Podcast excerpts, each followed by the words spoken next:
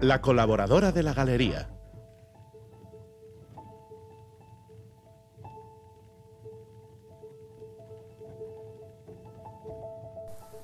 Lugares 2. El pasado domingo viajábamos hasta la Alhambra para maravillarnos una vez más de ese lugar. Hoy no nos queda otra que hablar de otro lugar también del mundo árabe, pero que vive estos días y una vez más una gran pesadilla real. Un territorio que tan solo ocupa 41 kilómetros de largo y entre 6 y 12 de ancho, 360 kilómetros cuadrados. Para hacernos una idea de la dimensión de la Franza de Gaza, Guipúzcoa, siendo la provincia más pequeña de Ego Euskal tiene 1997. Pero fíjense que en Guipúzcoa viven un poco más de 700.000 personas y en la franja de Gaza más de 2 millones. Imagínense cómo puede ser la vida en un espacio tan reducido junto a tantas personas con las mismas necesidades básicas que nosotras. Imagínense ahora esa misma situación sin agua, sin luz, sin alimentos y sin huida, porque siguen encerrados entre un muro de 800 metros de largo y el mar Mediterráneo. Pasa que una de cada tres personas muertas por los bombardeos es un niño o una niña, según la agencia de la ONU que trabaja con los refugiados y refugiadas de Palestina. Pasa que este es el capítulo más grave de la violencia desde 2021, cuando Israel llevó a cabo masivos ataques aéreos contra Gaza, en una guerra que en 11 días dejó cerca de 230 palestinos muertos, entre ellos 130 civiles y otros 13 muertos en el lado israelí como recordaban desde la revista 5W. Leía al periodista británico especializado en el conflicto palestino-israelí Jonathan Cook que la sangre que se derrama en Gaza mancha las manos de Occidente, tanto como las de Israel. Por aceptar durante todos estos años que Israel haga y deshaga en Palestina a su antojo, humille a las y los palestinos, los ahogue en vida sin poder crecer económicamente, cometiendo asesinatos y encarcelando incluso a menores y lo resumía muy bien la periodista Sara Babiker en un artículo en El Salto. Si la Unión Europea muestra sin vergüenza su apoyo a Israel, es porque se ve reflejada en la narrativa de una tierra a proteger ante los bárbaros. También comparte su pecado original, el colonialismo de hoy y de ayer. Así que, como publicaba el abogado Juan Carlos Almeida en la red social Mastodon, no confundamos ser ecuánime con ser equidistante. Ser equidistante es decir que todos los asesinos son iguales, ser ecuánime es llamar terrorista al terrorista y genocida al genocida.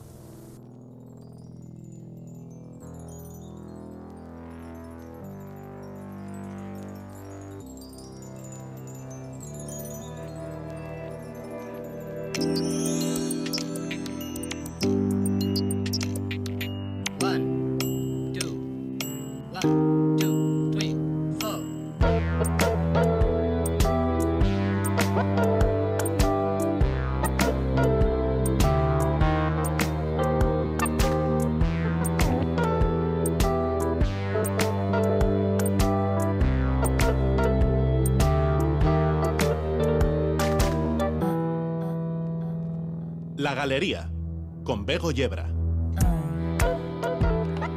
La colaboradora de la galería, Marijo de Gracias. Y empezamos, esto es la galería. Bienvenidas y bienvenidos.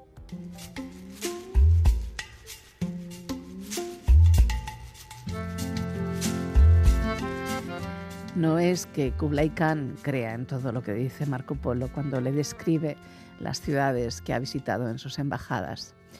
Pero es cierto que el emperador de los tártaros sigue escuchando al joven veneciano con más curiosidad y atención que a ningún otro de sus mensajeros o exploradores. En la vida de los emperadores hay un momento que sucede al orgullo por la amplitud desmesurada de los territorios que hemos conquistado, a la melancolía y al alivio de saber que pronto renunciaremos a conocerlos y comprenderlos. Una sensación como de vacío que nos acomete una noche junto con el olor de los elefantes después de la lluvia y de la ceniza de sándalo que se enfría en los braseros. Un vértigo que hace temblar los ríos y las montañas historiados en la leonada grupa de los planisferios. Enrolla uno sobre otro los despachos que anuncian el derrumbarse de los últimos ejércitos enemigos de derrota en derrota y resquebraja el lacre de los sellos de reyes a quienes jamás hemos oído nombrar, que imploran la protección de nuestras huestes triunfantes a cambio de tributos anuales en metales preciosos, cueros curtidos y caparazones de tortuga. Es el momento desesperado en el que descubre que ese imperio, que nos había parecido la suma de todas las maravillas, es una destrucción sin fin ni forma, que su corrupción está demasiado gangrenada para que nuestro cetro pueda ponerle remedio que el triunfo sobre los soberanos enemigos nos ha hecho herederos de su larga ruina. Solo en los informes de Marco Polo, Kublai Khan conseguía discernir a través de las murallas y las torres destinadas a desmoronarse la filigrana de un diseño tan sutil que escapaba a la mordedura de las termitas.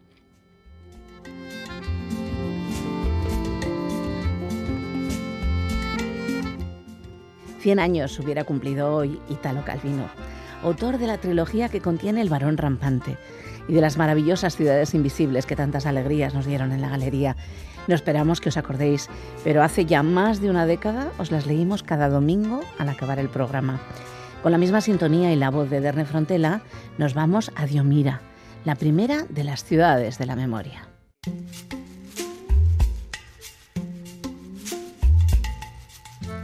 Partiendo de allá y caminando tres jornadas hacia Levante, el hombre se encuentra en Diomira, ciudad con 60 cúpulas de plata, estatuas de bronce de todos los dioses, calles pavimentadas de estaño, un teatro de cristal, un gallo de oro que canta todas las mañanas sobre una torre. Todas estas bellezas el viajero ya las conoce por haberlas visto también en otras ciudades, pero es propio de esta que quien llega una noche de septiembre, cuando los días se acortan y las lámparas multicolores se encienden todas juntas sobre las puertas de las freiduras, y desde una terraza una voz de mujer grita ¡Uh! se pone a envidiar a los que ahora creen que han vivido ya una noche igual a esta y haber sido aquella vez felices. Hubo muchas ciudades y poca memoria. John Zubieta nos lleva a la siguiente ciudad de la memoria.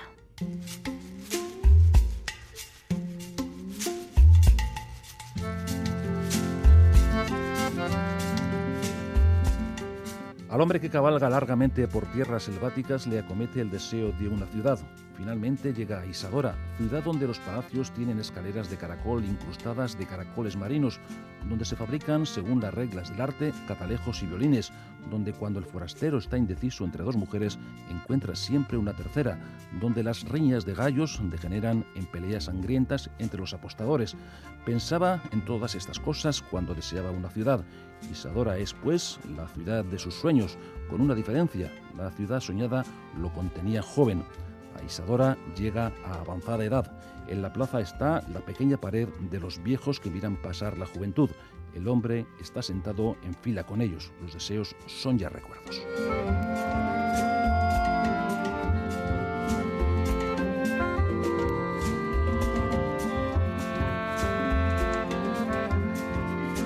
Cien años, cien hubiera cumplido Italo Calvino, italiano, escritor que caminó con igual destreza, sin tropiezos, por los caminos de la fantasía y el realismo, siempre con su mirada fija en lo más profundo del ser humano. Cien años, cien hubiera cumplido hoy Italo Calvino.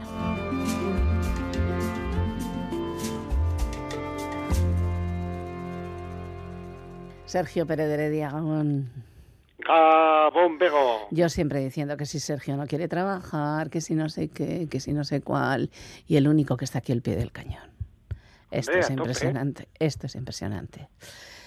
En Navidades tienes regalo fijo.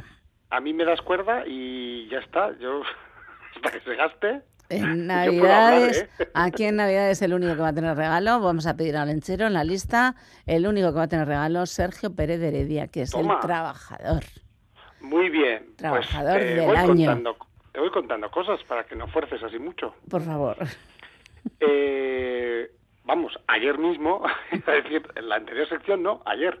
Ayer, que fue la anterior sección, eh, comenzamos con tradición como palabra. Sí. Tradición número uno, pues hoy, a que no adivinas que te traigo, tradición número dos. Ah, bueno, mira, pues me parece muy buena idea porque ayer me gustó muchísimo la sección. Pues espera, que esto se va a alargar. Tengo Mm. como para igual cuatro o cinco. Hala, qué bien. Vale, venga, vamos. Hoy toca, siguiendo con esta especial tradición, que no Sí. es música tradicional en sí misma, que eso ya hay otras secciones que lo hacen muy bien, sino tradicional, pero traído a este mundo, a esta actualidad que es la obligación que yo tengo, actualidad en castellano Eso y a ser es. posible no muy muy popular o particular o incluso a veces graciosa. A veces se intenta incluso. Y se no, me consigue. estáis- no me lo estáis poniendo fácil porque tiene que ser tradicional, actual, de, eh, de ahora mismo. Pues bueno, menos mal que uno se va buscando la vida, así que A ver, hoy vuelvo a tener cuatro temazos, cuatro glorias de cuatro bandazas, dúos o artistas en general Ajá. que te van a encantar. a ver, vamos. así de chulo soy. Empiezo. Ajuar. No Un les conozco. formado- pues es un dúo Formado por Ana y Corazón, bien. que renueva la canción tradicional, como es, eh, ya hemos explicado que va a ser esta sección, en Sí. concreto la J. La J. Pero la renueva en el contenido, es decir, en las letras. Con unas Jotas le cambia un poco el sentido y la actualiza, vamos que si lo actualiza. Vaya temitas, hay temas pues de eh, controversiales, que dirían Sí. hoy, pero con aires de J. Tiene dos discos bien interesantes y hoy os traigo, les traigo una J que es la J del patrón.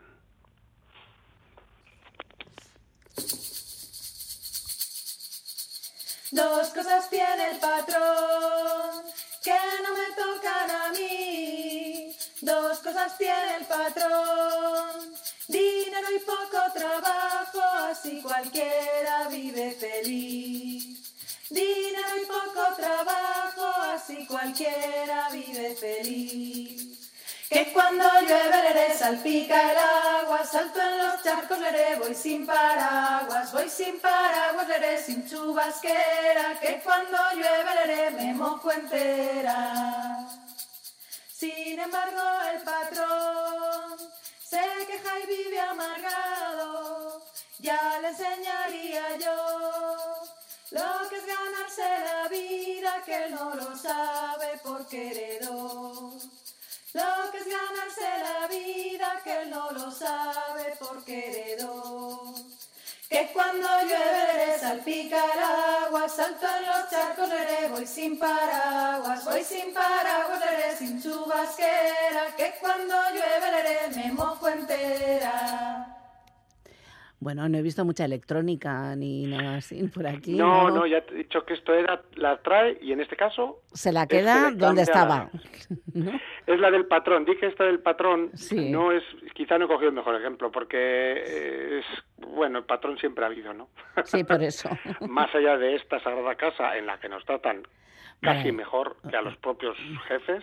Sí, seguramente. Eh, Pelotilla me ha salido ahí. Sí, sí, estás haciendo ahí. Entre que hoy estás trabajando más que otras veces. No sé yo. Metiendo horas. No sé qué quieres. Soy un pelotilla. Tal cual, tal cual, tal cual. del mundo. Bueno, la cuestión, que igual no he cogido la mejor, porque hay otra J, por ejemplo, antipatriarcal. Sí. Así que no es una J tradicional. No, no, para nada. Para nada. divertida, bueno, pues también que investigue, ¿eh? al que le guste a la que le guste. Hay cancioneros, se llama el disco, a jugar, precioso, tienen otro disco más y eh, pues bien bonito. Pues sí, ¿No la ha verdad, la verdad es que han cantado muy bonito. Vale, pues más cosas que tengan que ver Pues con la tradición traída a nuestro día.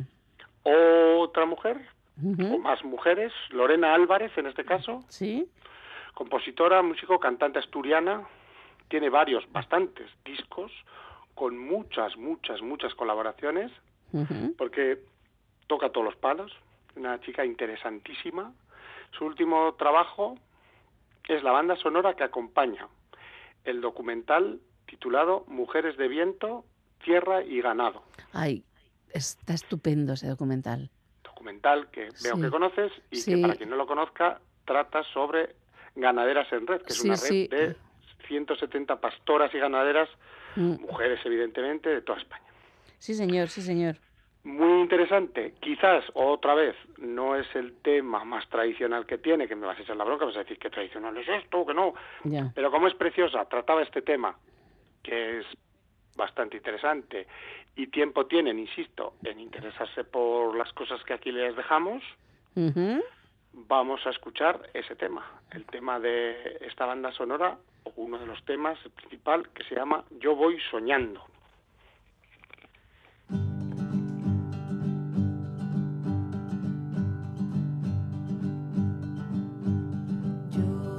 Soñando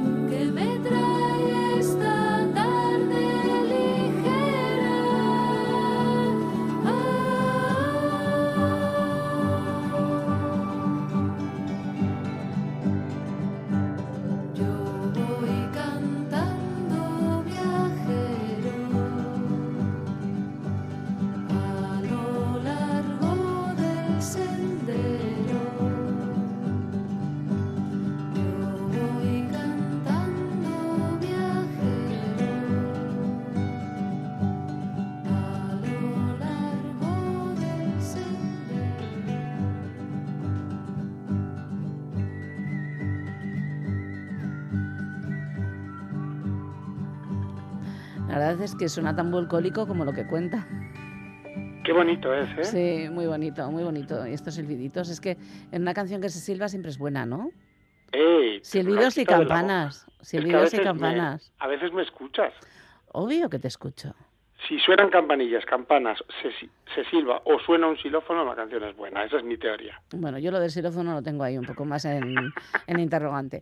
Eh, no, pero es verdad que me ha gustado muchísimo. Me ha parecido Bien bonita. se llama, ¿no? No, No, esta es Ajuar era la Álvarez. anterior. Esto es Ajuar Lorena. Álvarez, perdón. Lorena Álvarez y yo diría que basándose en un poema de Antonio Machado. Sí. Pero esto mm, puedo estar tirándome un triple de los de, de- desde muy lejos, Pues, porque, pues yo te daría un poquito la razón, pero tampoco porque me suena, pero tengo, no lo compro. tengo yo la cabeza hoy un poco regulera, con lo cual mm, tampoco voy a, a Fíjate que la jurarlo. estaba escuchando ahora eh, contigo y y he dicho, pues no era esta Yo voy soñando caminos, no se parece. Sí. Digo, luego lo miraré, pero no me ha dado tiempo. ay, ay, ay, bueno, no me Bueno, da tiempo, vamos. sigo siendo igual de tonto que ponga cosas bonitas. Bueno, va, venga, venga, vamos. Seguimos, Vamos, sí. influenciados también por la J. ¿Sí? Hoy ya ves que la sección es un poco, lo he, lo he agrupado porque sabes que me gusta agrupar las cosas. Es verdad, eres como Hoy ordenado. poco- soy muy ordenado. Sí, Si, sí. si vieras las notas que me hago, son ordenadísimas, son muy graciosas. Pero bueno, un día te las mando. Vale. Influenciados por la J, como decía, ¿Sí? un nombre que me parece precioso para una banda que es Ruiseñora. Bueno, Dúo formado por Elia Maqueda ¿sí? y Atilio González. Que en este caso, eh, junto a Al Serano, que no lo digo mal, ¿eh? no es no es al secano ni al serrano ni al No, es no, al serano, ¿sí? que yo juraría que es una invención, pero seguramente este triple también me lo coma. Eh, al serano hace las veces de coro general de para para Ruiseñora ¿Sí? y acaban de sacar un disco titulado Cancionero Popular, ya da pistas, ¿no? Un poco. Sí, de que va a ser popular y cancionero, pues tradicional, en el que podemos encontrar joyas como la tercera canción de hoy, que el título también es precioso, Milagrito de Amor. Yo quiero bailar mi vida, se escuche música o no, cante canciones de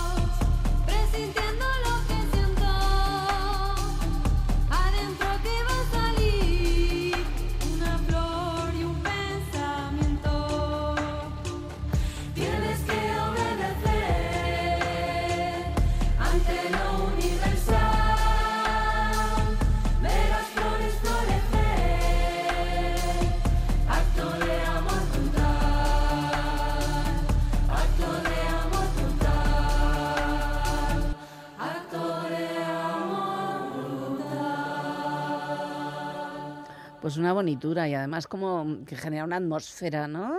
Eh, muy sideral todo. Qué bonito, y aquí sí, Sí. que se notaba ya Sí, musicalmente, musicalmente la modernidad. está contando otras cosas. Sí, sí, había, sí. había cosas, hay cosas. Sí, sí, sí. ¿eh? Se, se ven cositas. Eh, bueno, pues nos vamos ya, Sergio. Pues tengo ya lo último, último, que viene con anécdota, eh, comentario e invitación. Ah, muy O sea, bien. me tienes que dar un ratín porque A ver. los hermanos de Guadalajara, pero no Guadalajara, Guadalajara, la Guadalajara de al lado de Madrid. Ya. Enrique y Roberto Ruiz Cubero son Sí, los hermanos Cubero. sí. Pues muy bien, este dúo eminentemente acústico vinculado a la música tradicional, a todo tipo de música tradicional, porque suenan a, a una y a cien cosas. Sí, Ya han salido varias veces en esta sección, porque sabes que me gustan mucho, sí. y hoy te traigo su último disco. Ah, pero tienen disco nuevo. Sí, a decir verdad, sus dos últimos discos, porque se llama Proyecto Toribio 1 Ujú, y Errantes Telúricos otro, pero van como juntos. Y en cada canción tiene un invitado de lujo, pero de lujo, lujo. Es doblemente precioso por ser doble disco. En este caso le toca al invitado, que junto a los hermanos Cubera va a hacer la última canción de hoy, es el grupo de expertos Sol y Nieve, Ay, me encantan. que como sabes es la banda de J de los Planetas Sí. y algunos otros, de la Lagartija Nick, de un ex 091 y no sé quién. Bien, bien, pues estos son los hermanos Cubero, pero que tenía ahí una cosa que decirte, si me lo permites. Hay Faltaría una más. de una editorial que conoces, Sí, en Logroño, que se llama Pepitas de Calabaza. sí, que tenemos que hablar con, con el señor Pepitas de Calabaza, a ver si podemos hablar la semana que viene. Pues estaría muy bien si pudieras, pero me temo que siendo sábado no podrás. Hay una fiesta en Logroño en la que vienen los Cubero y Anari. Ah, y que se celebran claro. 25 años de esta editorial. Y conoces. 25 años también, bueno, 26 ya del primer disco de Anari y acaba de sacar hace no demasiado el señor Pepitas de Calabaza, un libro estupendo donde se recoge casi casi todas las canciones de Anari y todo lo vais a celebrar juntos. Me Qué parece sería fenomenal. juntarse. Eh, Pero tengo dos comentarios más. Uno, que ya sabes, dada mi suerte, es precisamente ese día, no estoy en el Logroño, estoy fuera. que yo tampoco voy a poder ir porque voy a estar aquí. Y tú vas a estar allí y ya está. Eso te tenía que contar. ¿Qué te parece? Pues que Pero hay queda gente- invitado, no solo a tú, es público, ¿eh? Sí, sí, está invitado todo el mundo a el acercarse que quiera ir. el fin de semana a Logroño para escuchar a Nari, que siempre es una alegría, y a los hermanos Cubero, que también. Un poquito y a celebrar. Y a celebrar el- alguna cosita nueva y habrá sorpresas. Los cinco lustros de Pepitas. De hecho, pinchaba yo. Esto era sorpresa, pero como no voy, ya lo puedo decir. Ya no Pinchaba pinchas. y, y no puedo. Vaya. Ah, qué pena. Pues nada, oye.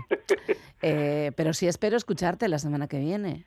Eso, dalo por hecho. Vale, perfecto. Así que cerramos con los hermanos Cubero y su tema, que no lo he dicho. Que es el último que se llama Así llegué a Granada. Le pega al experto Le, Nieve. le va muchísimo. Disfruta. Buena semana. Agur, Gracias, igualmente. compañero. Agur. Agur.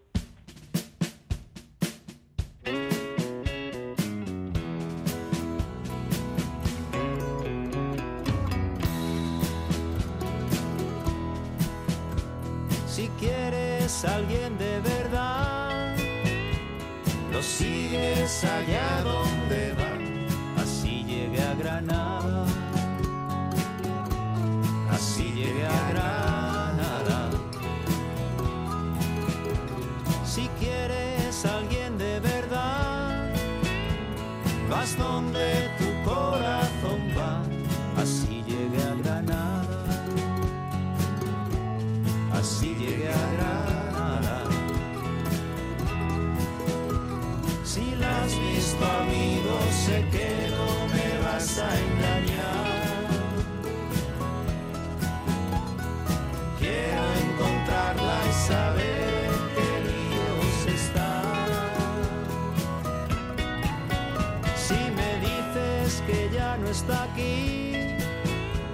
sus lágrimas voy a seguir.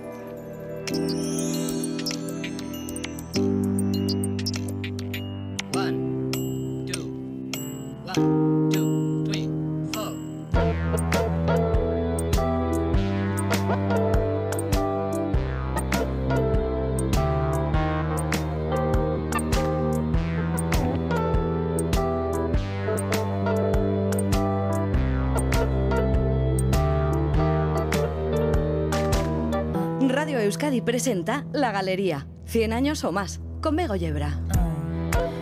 Una mujer, una diva, una voz, toda la pasión, el drama, la energía, la grandeza. Hoy, la Galería 100 años o más bucea en la vida de María Calas. Bienvenidas y bienvenidos.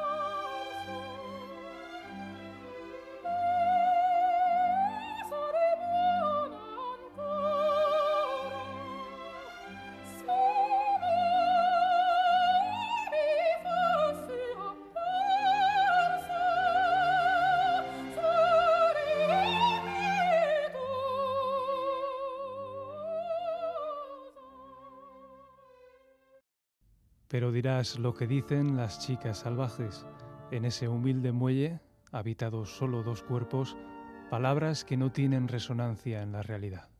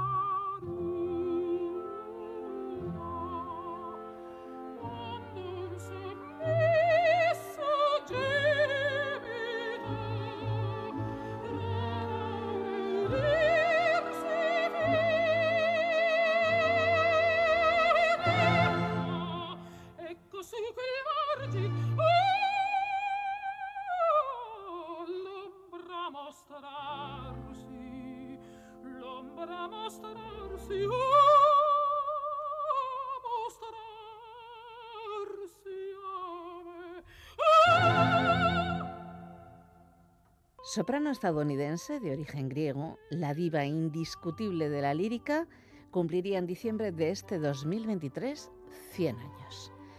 Su voz probablemente no era la mejor, pero su presencia escénica y la capacidad para interiorizar e interpretar a los personajes más exigentes la auparon a reina del Olimpo de la lírica mundial.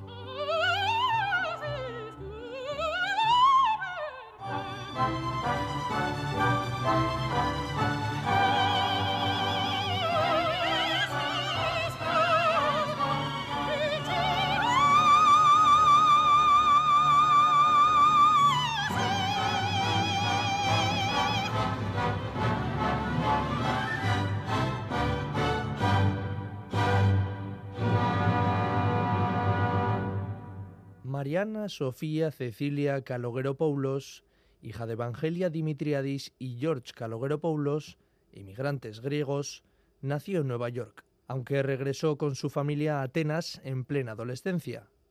Estudió en el conservatorio de la ciudad con la cantante de coloratura y primadonna Elvira de Hidalgo. Con 17 años se convirtió en miembro de la Compañía de la Ópera de Atenas, allí estaría cinco años y se familiarizó con el repertorio que mejor le cuadraba a su voz. Estrenó la ópera de Manolis Karomilis, el contramaestre, uno de los pocos títulos del repertorio contemporáneo que abordó en su carrera, y protagonizó los papeles titulares de Suor Angélica y Tosca de Puccini y de Leonora en el Fidelio de Beethoven.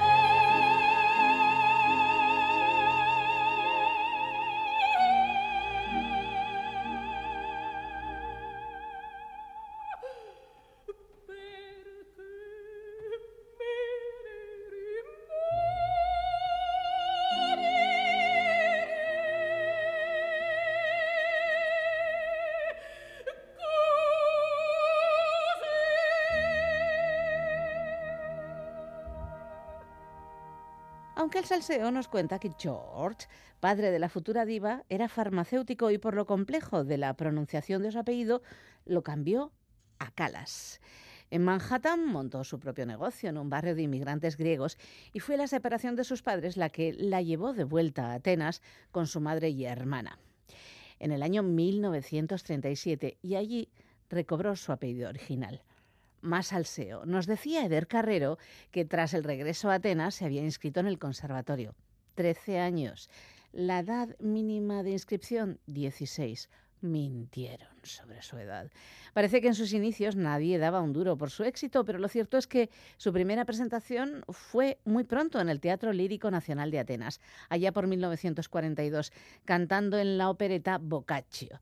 Su primer éxito llegaría en ese mismo año, en agosto, ahora ya en la Ópera de Atenas, con Tosca de Puccini. Sí, esa Tosca.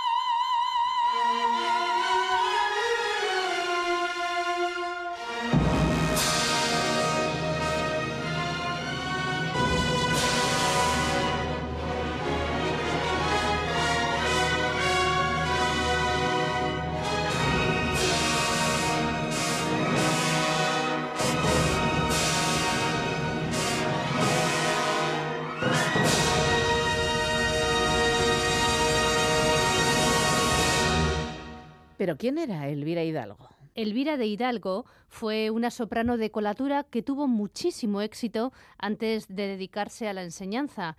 Su presentación oficial se hizo en el Teatro San Carlo de Nápoles el 20 de abril de 1908 con El Barbero de Sevilla de Rossini, una obra talismán para la aragonesa. Según cuentan sus biógrafos, en el Teatro Napolitano nació la gran artista que asombraría al mundo en años venideros con sus proezas vocales, sus trinos, sus saltos de octava, su variada colatura y su timbre cristalino y espejeante.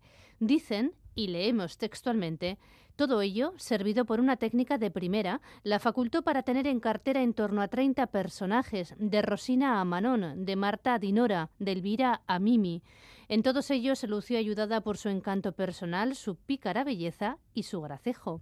Llegaba fácilmente al oyente y al espectador y encandilaba al personal más reacio. Si queréis saber más, buscáis el libro de Juan Villalba, Elvira de Hidalgo, de primadonna a maestra de María Calas en Fórcola. Son 574 páginas. Y ahora María emulando a la maestra con el mismo barbero que a Elvira le daría tantos triunfos.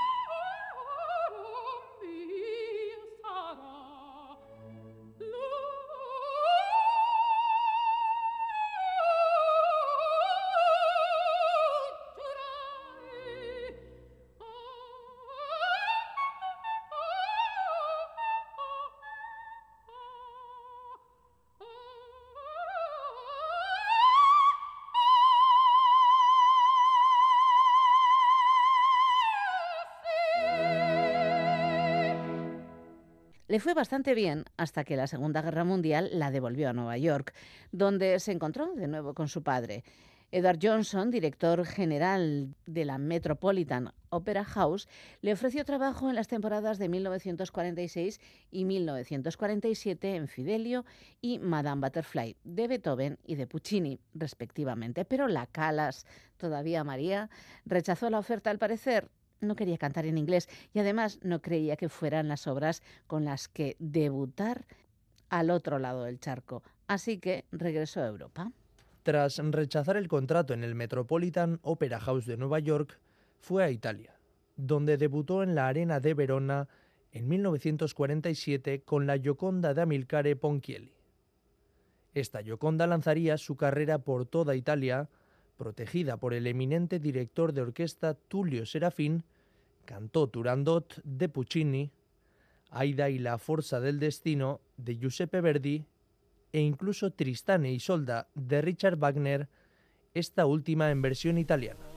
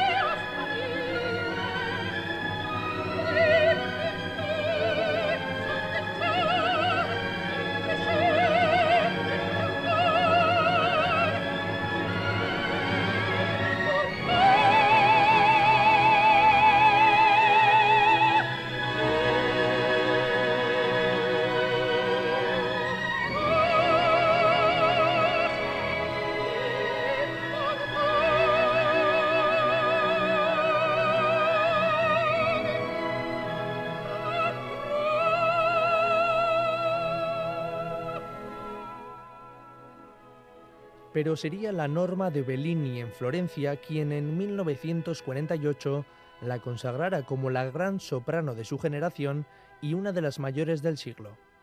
La década de 1950 fue la de sus extraordinarios triunfos.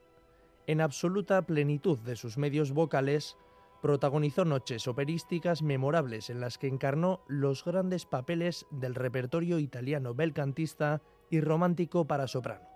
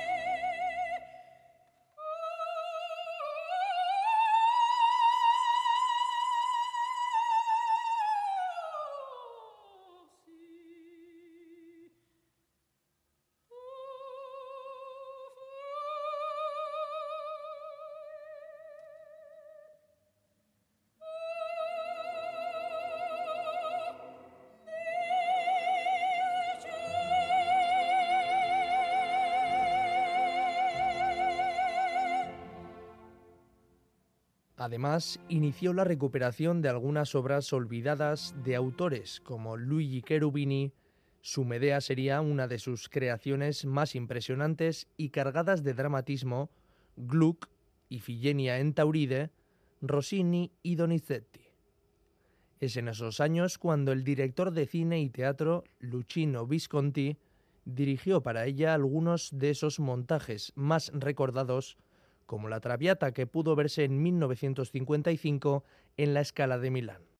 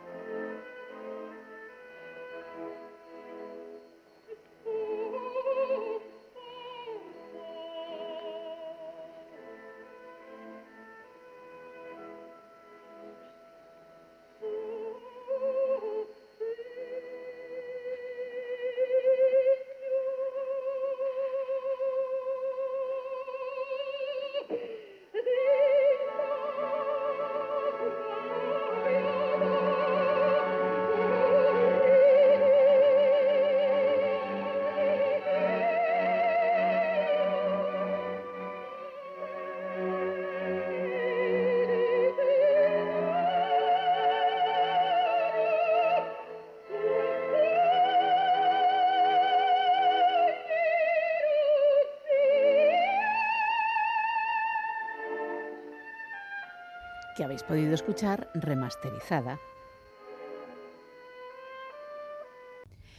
Ser la divina tiene consecuencias y en el faranduleo la rivalidad está a la orden del día. La Calas rivalizaba con la Tebaldi y aquí están ellas para decirse cuatro cosillas.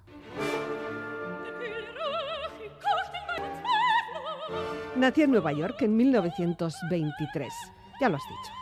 Apenas tres meses después de que mis padres, George y Evangelina, llegaran a la ciudad desde Grecia. Papá George puso una farmacia y vivimos muy bien hasta que papá y mamá se separaron. Con 13 años, mamá nos llevó a mi hermana y a mí a Atenas. Durante la ocupación de Grecia por los ejércitos de Alemania e Italia, mamá Evangelina me animaba a acercarme a los soldados a cambio de algunos favores. Mamá, que entre otras lindezas solía llamarme fea, miope y gordita.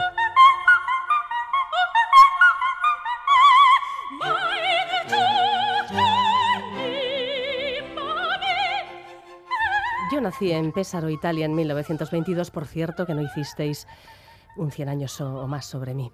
Mi padre, un violonchelista de poco talento, nos abandonó cuando yo era una niña. Mi madre, cantante, se ocupó de la familia. Sufrí una poliomielitis con solo tres años que me dejó secuelas psicomotrices que me impedían jugar con el resto de niños y niñas y la música fue mi compañera de juegos.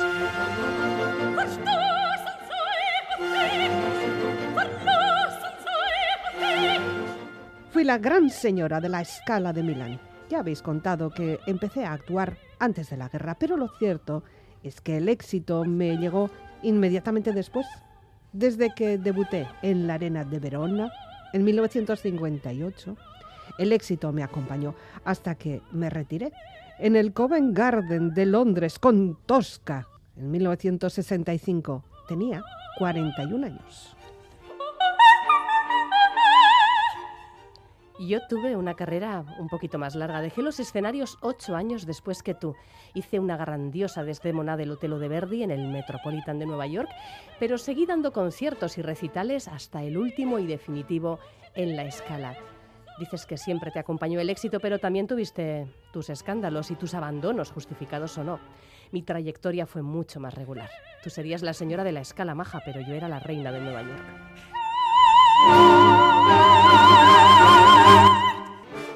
No entiendo por qué nos enfrentan. Finalmente, no cantábamos los mismos papeles.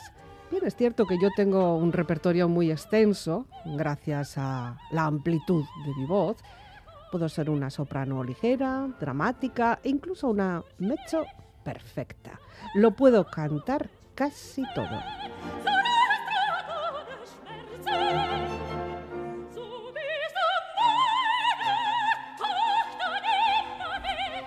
A ver, que yo también he cantado a Wagner y en alemán, y no en italiano como tú. Hemos hecho las dos Puccini y Verdi, yo más. Pero además he interpretado a Bach, Händel, Gounod, Pergolesi, Tchaikovsky y algunos otros a los que tú ni te acercaste.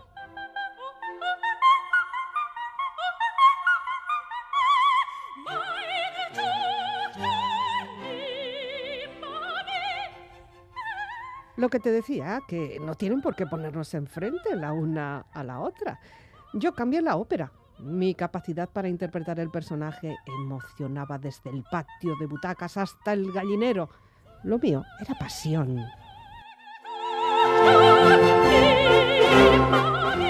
Pasión que ocultaba tus defectos vocales, que, en fin, los tenías, querida.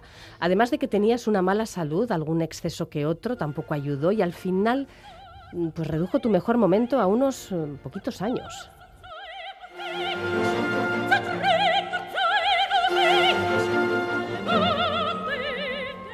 A pesar de que tu voz fuera más mm, cristalina, más hermosa, aún así, yo soy eterna compañera. Y en el asunto de transmitir, pues, ¿qué te digo? Andabas muy justita, pero mucho preocuparte por la voz, por la técnica, pero la ópera es todo, es cuerpo, es expresión, en fin, una carrera más larga, pero menos eterna.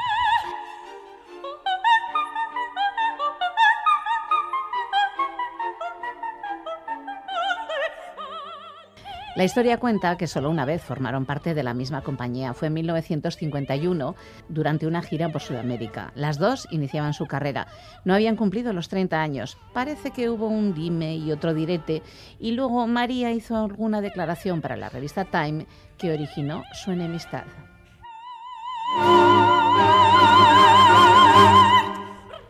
Yo lo arreglé rápido. Dejé de cantar en la escala y listo aunque luego celebrara mi retirada definitiva donde tú reinaste tantos años antes. ¿Justicia poética? Ambas cantaron en Bilbao y según cuenta César Coca en el correo, fueron la cara y la cruz. Renata Tebaldi dejó para el recuerdo de los aficionados grandes actuaciones, mientras María Calas, que llegó poco tiempo después de haber iniciado su relación con Onassis, ejerció en un solo recital de gran diva y decepcionó. Parece que las desavenencias no fueron muchas, entre otras razones, porque prácticamente no compartieron nunca escenario y sus repertorios eran diferentes. Pero esa tensión entre ambas, alimentada por agentes, sellos discográficos y promotores, generó extraordinarios beneficios económicos y dividió a un público siempre predispuesto a defender a muerte a su estrella y restar méritos a la rival. Sin embargo, Tebaldi y Calas compartieron más de lo que las separaba.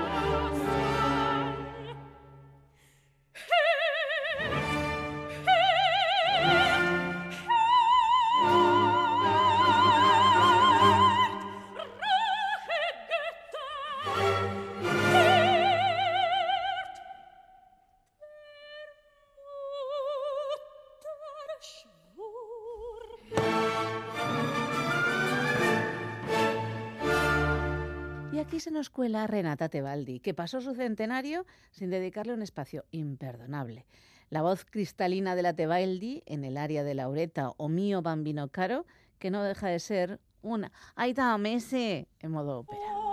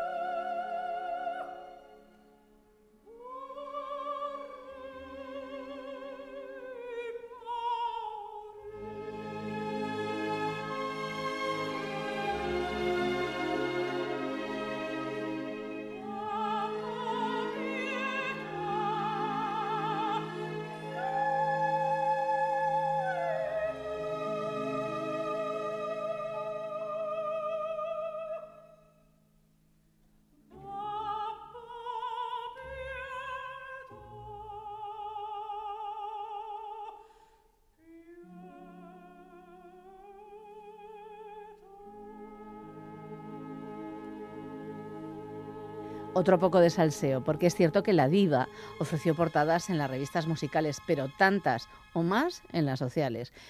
María Calas dijo toda su vida que solo pedía que la quisieran.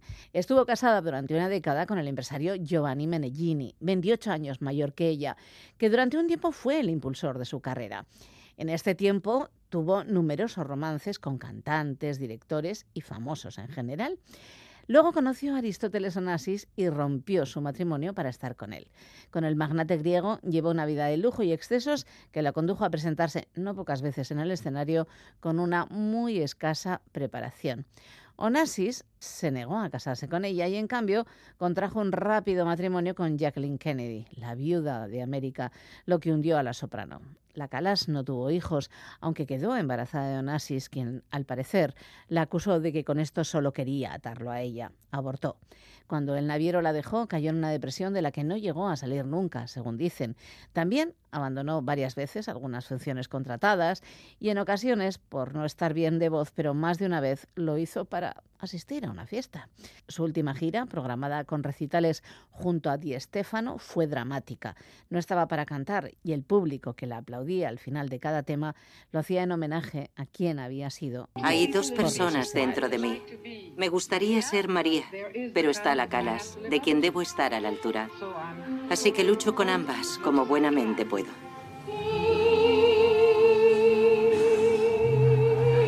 María Calas es la más grande. ¿Cuánto tiempo lleva en la cola? Desde ayer a las 4 de la tarde.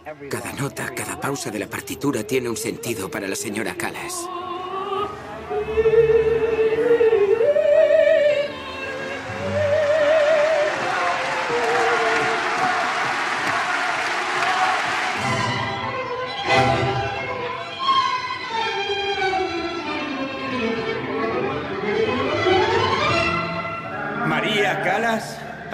Luchando contra la enfermedad y una grave depresión.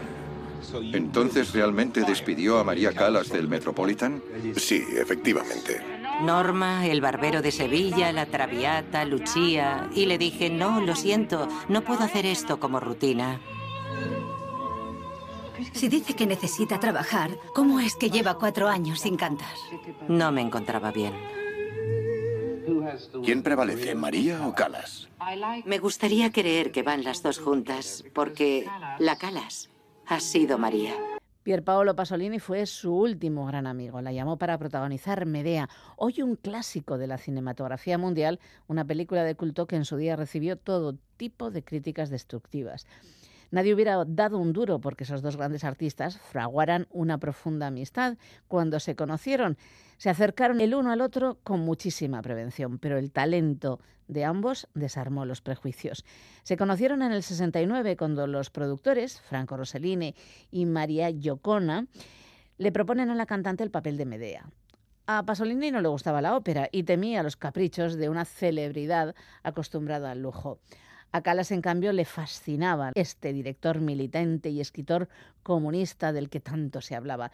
Las reservas se desvanecieron a primera vista. Así recordó Pasolini la primera vez que vio a la cantante. Una aparición física extraordinaria, con esos ojos grandes en un rostro de pómulos salientes y con esas facciones y expresiones que encajan perfectamente en mi mitología fisonómica. Y Calas expresó, estamos muy unidos espiritualmente, como pocas veces es permitido. Inmediatamente construyeron una intimidad hecha de viajes, largas conversaciones y numerosas cartas llenas de cariño, de comprensión mutua y de presencia. Querida María, esta noche, cuando terminé de trabajar sobre ese camino de polvo rosa, sentí con mis antenas en ti la misma angustia que ayer con tus antenas sentiste en mí. Una leve angustia, ligera, no más que una sombra, pero invencible. Ayer en mí se trataba de un poco de neurosis. Hoy, sin embargo, había en ti una razón precisa, precisa hasta cierto punto, por supuesto, para agobiarte con el sol que se marchaba. El sentimiento de no haber sido totalmente dueña de ti, de tu cuerpo, de tu realidad, de haber sido usada y además con la deplorable brutalidad técnica que implica el cine y por tanto de haber perdido durante un momento tu completa libertad. Este estrechamiento del corazón lo experimentarás a menudo durante nuestra obra y yo también lo sentiré contigo. Es terrible ser usado, pero también utilizar. Pero el cine se hace así. Hay que desgarrar y romper una realidad entera para reconstruirla en su verdad sintética y absoluta y después hacerla todavía más completa. Eres como una piedra preciosa que se rompe violentamente en mil fragmentos para poder ser reconstruida con un material más duradero que el de la vida, es decir, el material de la poesía. Es terrible sentirse quebrado, sentir que en un momento, en una hora precisa, en un día determinado, ya no se es completamente uno mismo, sino un pequeño fragmento de sí mismo. Y esto es humillante, lo sé. Hoy capté un momento de tu brillo y tú habrías querido dármelo todo, pero no es posible. Cada día es un deslumbramiento y al final se mantendrá el conjunto, la luminosidad intacta. También está el hecho de que yo hablo poco o me expreso en términos algo incomprensibles, pero no hace falta mucho para remediarlo. Estoy un poco en trance. Tengo una visión, o más bien visiones, las visiones de la Medea. En estas condiciones de emergencia tienes que tener un poco de paciencia conmigo y sacarme un poco las palabras a la fuerza.